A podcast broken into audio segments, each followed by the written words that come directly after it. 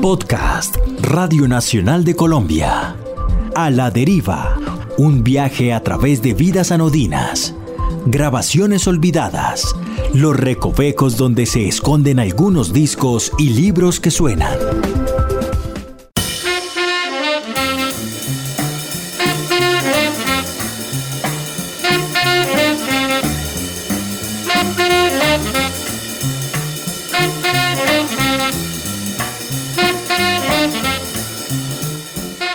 Lo que suena es Nos vemos Cocodrilo, una versión de See You Later Alligator grabada por la orquesta del saxofonista mexicano Cuco Valtierra. Su potente traducción instrumental del clásico de Bill Haley tuvo que haber sonado en las radios de Medellín durante 1957 gracias a Rock and Roll, un LP de 10 pulgadas publicado ese mismo año en México por el sello Musar y prensado en Colombia por Codiscos. Según el musicólogo Egberto Bermúdez, es muy probable que se trate del primer ejemplo de rock editado en Colombia. Poco tiempo después, exactamente el 18 de abril de 1958, la célebre disquera medellinense puso en circulación el debut discográfico de los Teen Agers. En los surcos de aquel disco, entre Fox, Mambo, Pasillo, Danzón y Blues, sobresalen dos piezas acreditadas a un tal Otto Gombal, se trata de Bienvenido Cocodrilo y Gran Ritmo, cuya particularidad se concentra en un aspecto. Es probable que se trate de los vestigios inaugurales del sorprendente e inexplorado catálogo rockero de Codiscos.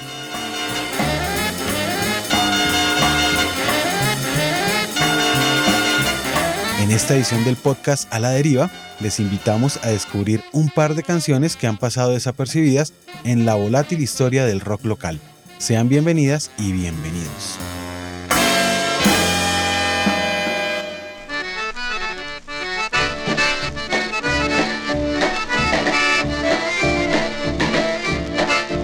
En los años 50 Medellín se consolidó como el epicentro de la industria fonográfica colombiana. Una de las empresas más bollantes fue Codiscos, casa disquera que edificó su prestigio con un catálogo de músicas populares, ocupado en gran parte por sonidos andinos y tropicales colombianos, aires cubanos, principalmente boleros, tangos y música brillante. Fundada en 1950 por Alfredo Díez Montoya junto a sus hermanos Horacio y Alberto, Codiscos nació como Seida, un negocio que en principio distribuía a Capitol, Musart y Oedón, entre otros sellos extranjeros. Solo hasta 1954 cuando ya se había constituido la sociedad comercial llamada Compañía Colombiana de Discos, que en adelante sería la casa matriz de Seida, los hermanos Díez Montoya iniciaron la grabación de músicos colombianos. Si bien durante varios años los repertorios estuvieron concentrados en el bambuco y el pasillo como símbolos supremos de la idiosincrasia sonora local, a finales de la década la irrupción global del rock and roll no fue ajena a sus propósitos comerciales.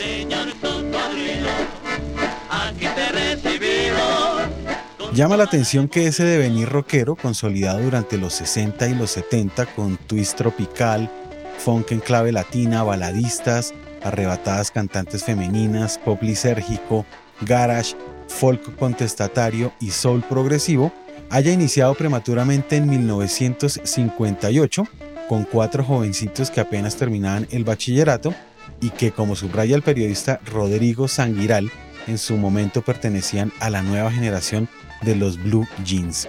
El mismo Sanguiral, quien escribió el exaltado texto que aparece en la contracarátula, remata. No hay duda de que los teenagers irán a proporcionar con este disco alegres minutos de entretenimiento en muchas reuniones juveniles. El guitarrista Juan José Vélez, el acordeonero Octavio González y el percusionista Luis Fernando Escobar eran tres adolescentes que pertenecían a la banda de guerra del Liceo Nacional Marco Fidel Suárez.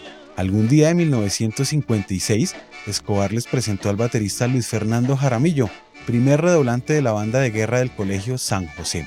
Del ensayo diario en casa del baterista pronto pasaron a tocar en matrimonios y fiestas de cumpleaños. Por insistencia de un viejo amigo, se bautizaron con un nombre que les daba cierto aire de modernidad y exclusividad. A los ensayos del cuarteto adolescente llegó Rafael Pérez Castro, administrador del prestigioso Club Unión, quien los invitó a ser los anfitriones de las empanadas bailables del Club Unión, como fue llamado un dominical baile matutino muy popular entre la juventud de clase alta. El rumor de una banda que tocaba con genuina frescura un amplio repertorio de valses italianos, canción francesa, música antillana y un nuevo ritmo estadounidense llegó a oídos de Alfredo Díez Montoya, quien, visionario, los invitó a grabar en los estudios ubicados en el centro de la ciudad, entre las calles Junín y Ayacucho. La cara del disco contiene Bienvenido Cocodrilo, que no es otra cosa que una insolente contestación a See You Later Alligator.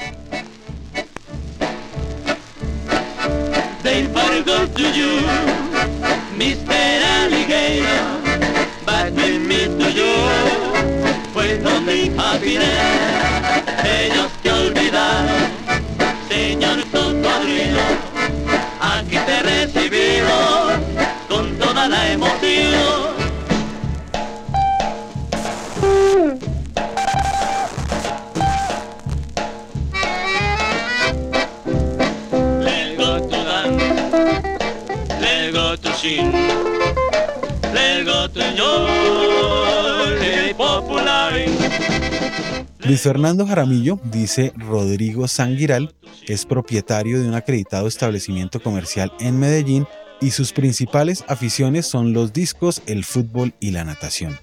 Por su parte, de Luis Fernando Escobar escribe que su música de cabecera es la norteamericana, practica el aeromodelismo y es radioaficionado. De Juan José Vélez nos notifica que aspira a seguir la carrera de mecánico industrial y es buen levantador de pesas mientras que de Octavio González indica que toca el acordeón con sorprendente maestría. Lo que no dice de este último es que es el mismísimo Otto Gumbal, el misterioso compositor de Bienvenido Cocodrilo y Gran Ritmo, el otro rock and roll incluido en la cara B del disco. Además de su síncopa destartalada, el diálogo cándido entre guitarra y acordeón de teclado, y el desvergonzado inglés ininteligible, Gran Ritmo nos regala una sorpresa por cuenta de Luis Fernando Jaramillo. En la historia de nuestro rock son escasas las grabaciones donde el baterista hace maromas en solitario. En este momento se me ven a la cabeza la de Roberto Fiorilli con Siglo Cero y Pare de Contar. Por eso tendríamos que enmarcar la gracia de Jaramillo, quien se despacha con aire y acero un inesperado solo de batería que viene a coronar estos dos rock and rolls tan ingenuos como memorables.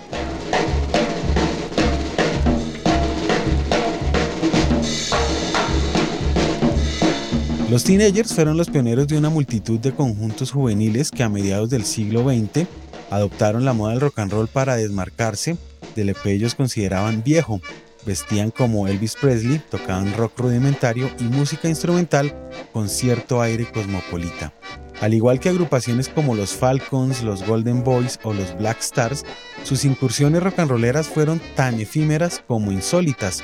Algo de ello quedaría flotando más adelante cuando protagonizaron uno de los capítulos más controvertidos de nuestra música tropical.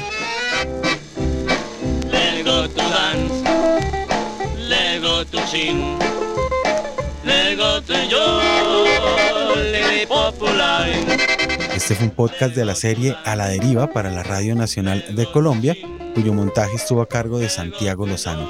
Mi nombre es Luis Daniel Vega y les invito a seguir descubriendo biografías anodinas, grabaciones olvidadas, libros que suenan y algunas historias de sellos inauditos.